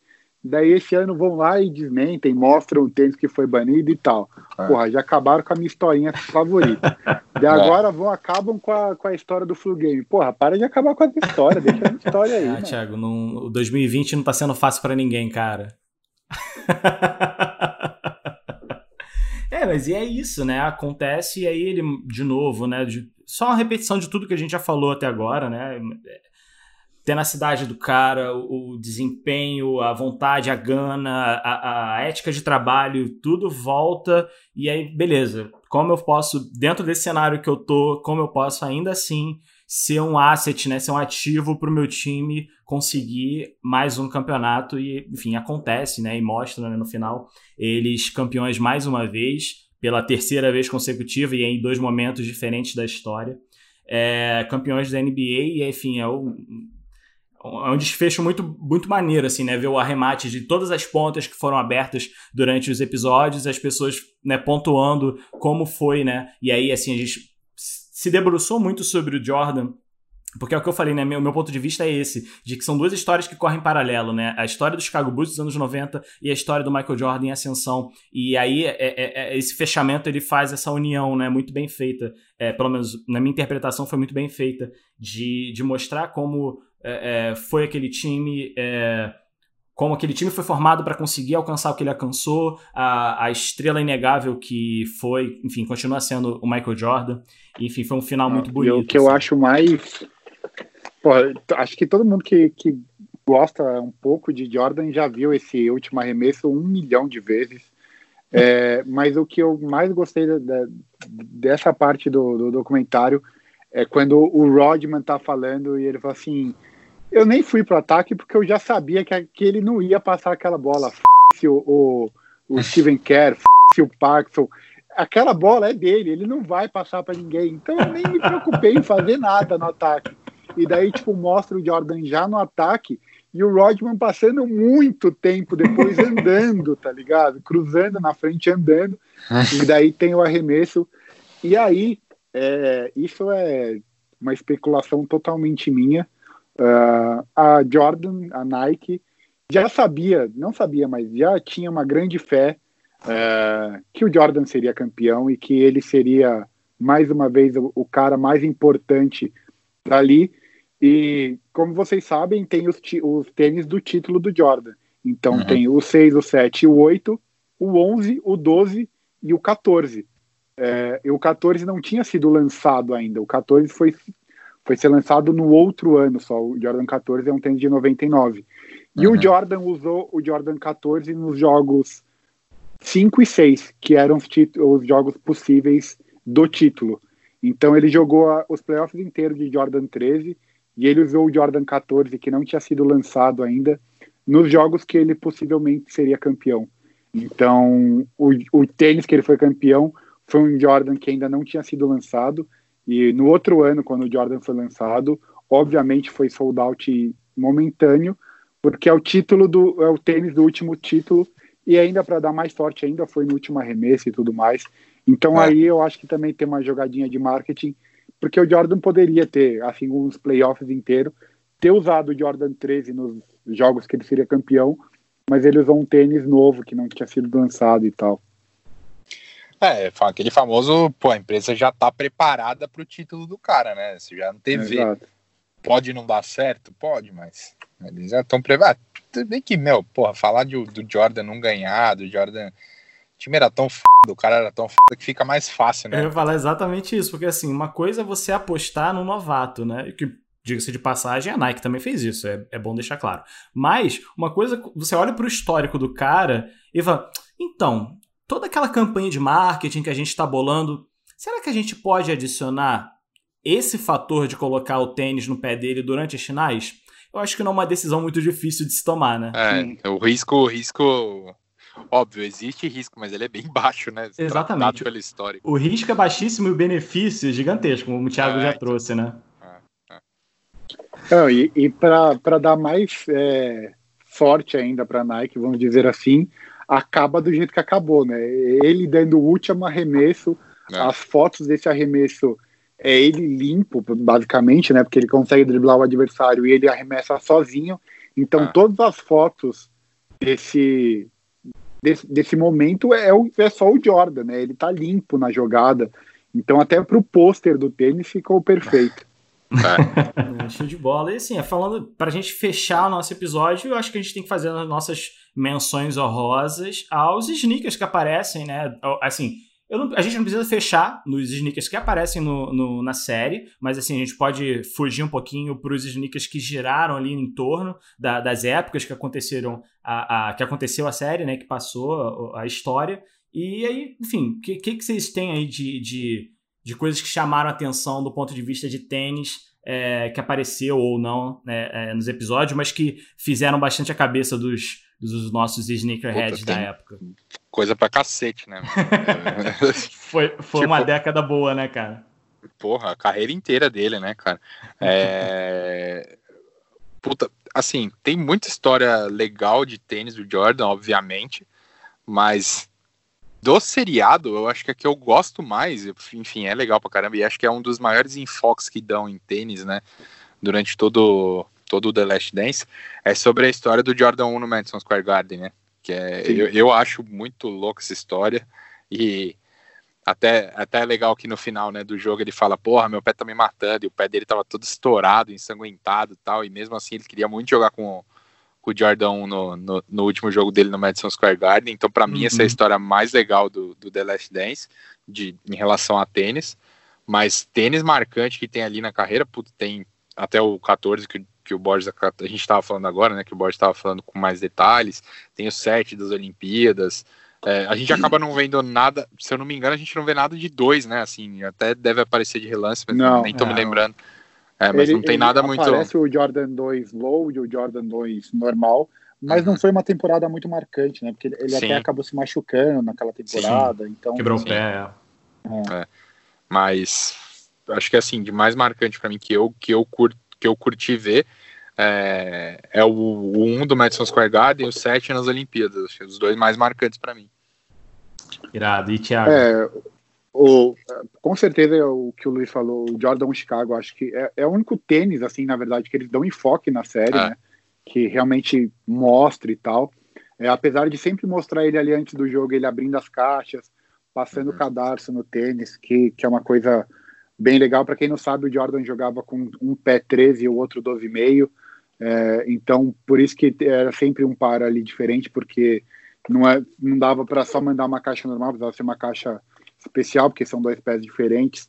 Uhum. É, e o que eu, que eu mais gostei assim da série é, não são nem os tênis que ele usa, mas os tênis que são inspirados em jogos que aparecem na série. Então, como eu falei, é. o Jordan 4 Kevs que ele estava de Jordan 4 Brad, mas é, existe uma CW Cavs que é inspirada no jogo. O PEC DMP, que é no jogo contra o Celtics, Celtics. nos playoffs, que ele faz 63 pontos. É, uma parte que aí é só para quem realmente gosta um pouco mais de Jordan. Quando ele tá, o Red Miller tá falando do, do Michael Jordan e ele fala assim: Ah, eu nunca mais chamei ele de. Nunca mais chamei ele de Michael Jordan, eu só chamava ele de Black Jesus ou Black é. Panther. E existe Black um Cat. pack do. É, Black Cat. É, existe um pack do, do Jordan, que é o Black Cat, inclusive tem o Jordan 3, o Jordan 4, o Jordan ah. 13.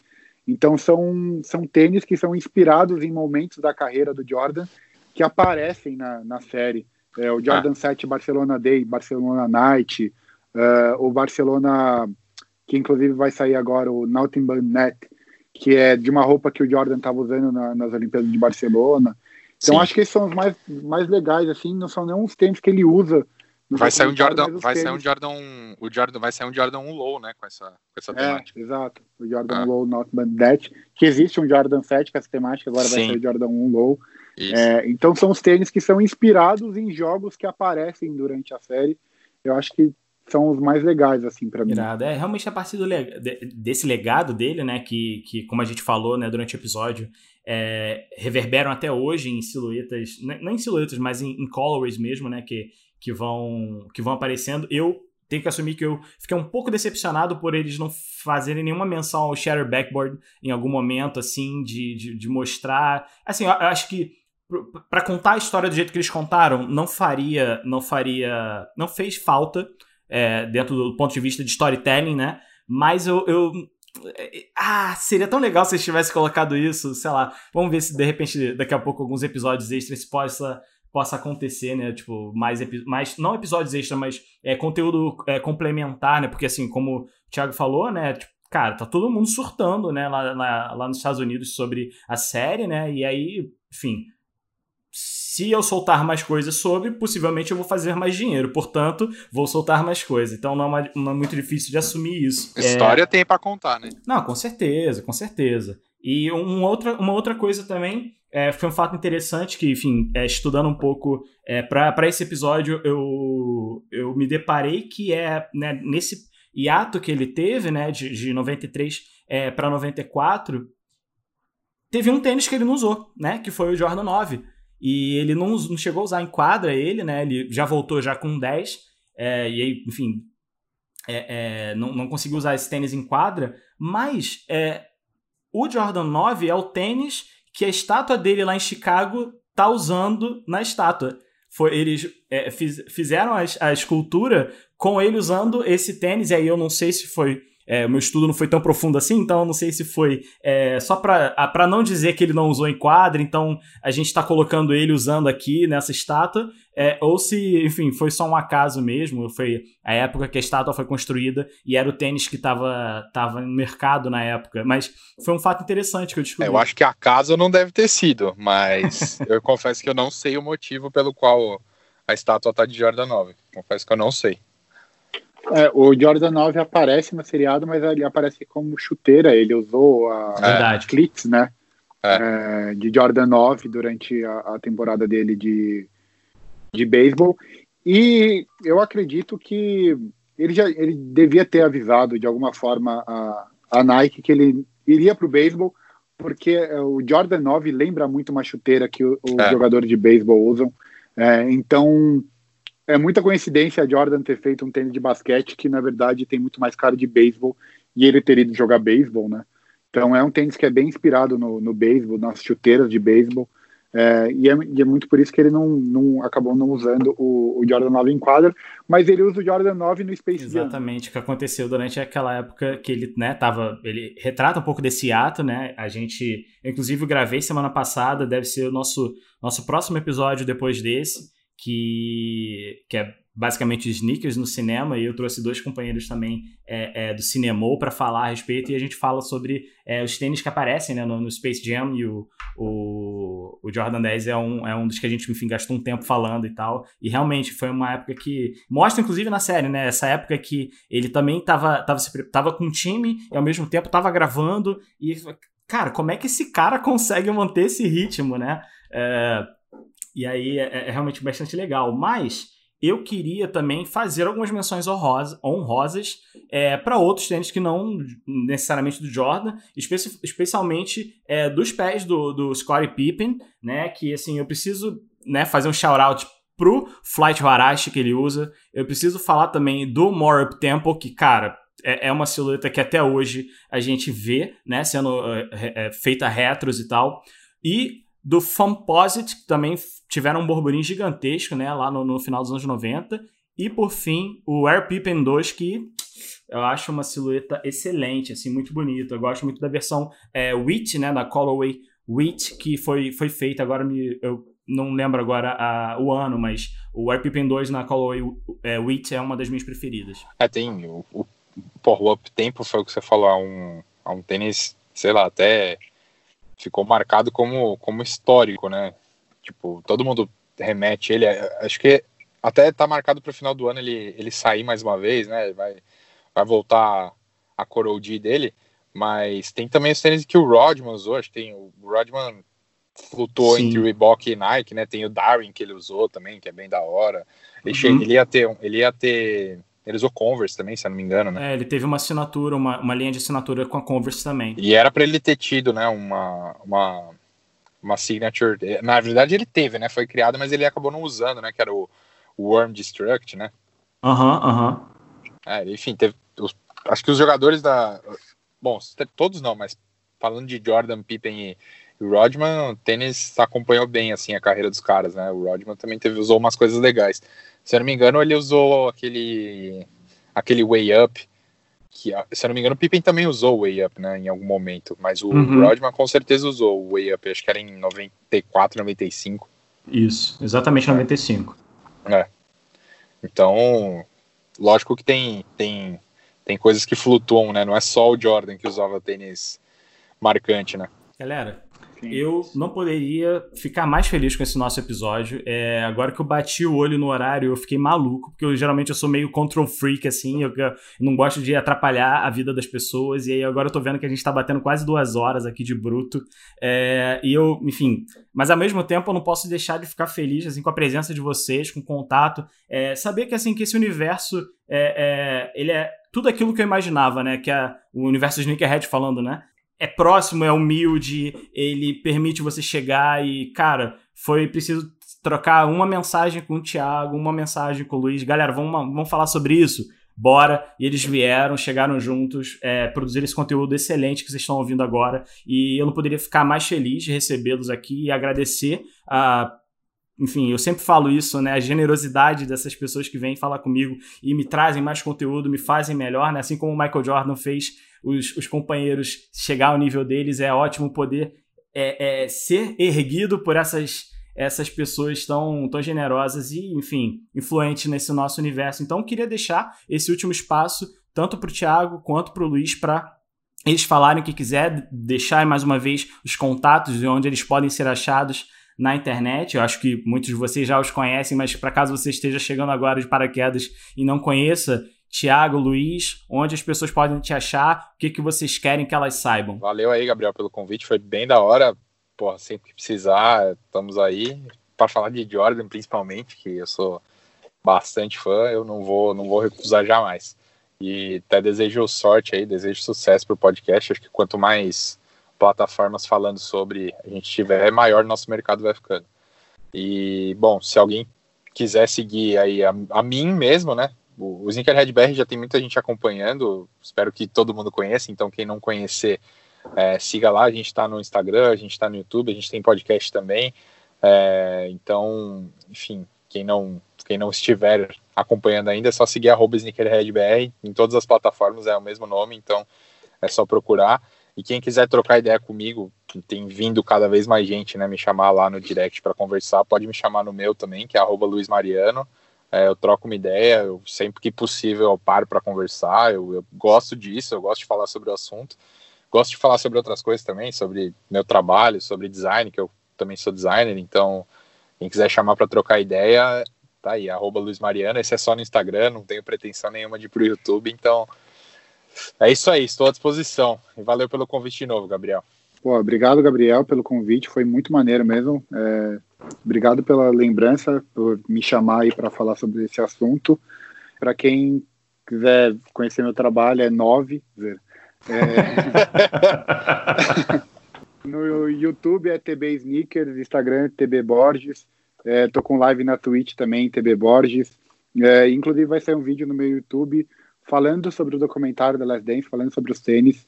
Então, quem quiser um conteúdo aí extra sobre esse papo que a gente acabou de bater, vai ter lá no meu canal no YouTube, TB Sneakers. É, e é isso, mano. Obrigado mais uma vez pelo convite. Espero que vocês tenham gostado aí.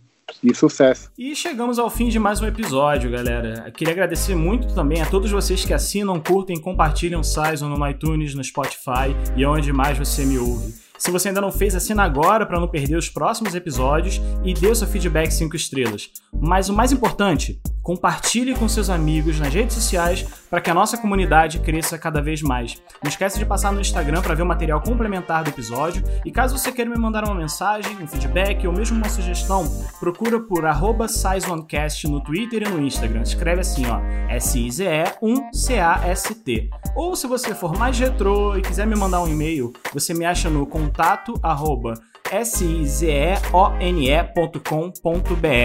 Nós nos encontramos daqui a 15 dias e eu vejo vocês na próxima. Até!